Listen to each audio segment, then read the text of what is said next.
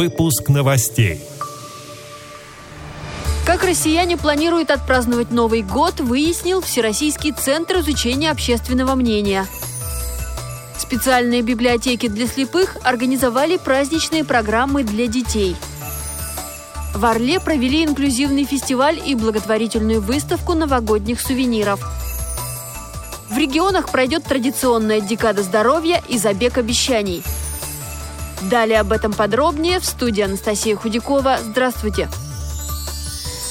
Россияне планируют потратить на празднование Нового года в среднем 10,5 тысяч рублей. Большая часть затрат пойдет на подарки близким и на новогодний стол. Об этом сообщает Всероссийский центр изучения общественного мнения. На новогодних праздниках россияне будут ходить в гости, гулять на природе – Каждый пятый собирается работать. Главными событиями в масштабах страны респонденты назвали пенсионную реформу и введение в эксплуатацию железнодорожной части Крымского моста. Также выяснили, какие ассоциации у людей связаны с Новым годом. Самые распространенные – это праздник, радость и надежда на лучшее. Подготовка к празднованию Нового года прошла в специальных библиотеках. В Рязани для воспитанников Центра социальной адаптации инвалидов подготовили игровую программу. Ребята путешествовали по сказочным станциям, встретились с зимой, медведем, лисой, зайцем, увидели танец снежинки. На каждой станции дети отгадывали загадки, участвовали в веселых конкурсах и водили хороводы.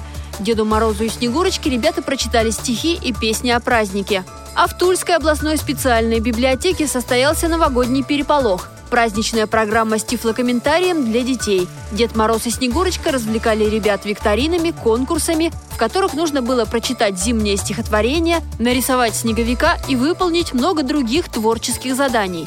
В подарок дети получили добрые пожелания и развивающие настольные игры. Раскрыть детские таланты и способности помог инклюзивный фестиваль «Мир, который нужен мне», он проходил в Орле в областном центре народного творчества. Выступления объединили детей с инвалидностью и без. В организации и проведении праздника помогали волонтеры. Концерт вызвал восторг у зрителей, ребятам и их родителям аплодировали стоя. Также в Доме творчества прошла благотворительная выставка-продажа. Там можно было купить сувениры, которые сделали дети с инвалидностью. Тряпичные куклы-снеговики, статуэтки из глины, елочные украшения, мыло ручной работы стали настоящими подарками к Новому году. В новогодние праздники в регионах России пройдет традиционная декада спорта и здоровья. В перечне мероприятий – спартакиады, турниры по хоккею, мини-футболу, настольному теннису, шахматам и другим массовым видам спорта. А еще фестивали, семейные старты и массовые катания на коньках и лыжах – также в рамках декады завтра в более чем 50 регионах пройдет всероссийская акция «Забег обещаний» по преодолению символической дистанции в 2020 метров. Эти и другие новости вы можете найти на сайте Радио ВОЗ. Мы будем рады рассказать о событиях в вашем регионе. Пишите нам по адресу новости собака ру. Наша редакция поздравляет всех с наступающим Новым годом и Рождеством – Следующий выпуск новостей выйдет в эфир уже в новом 2020 году, 9 января. Всего доброго и до встречи!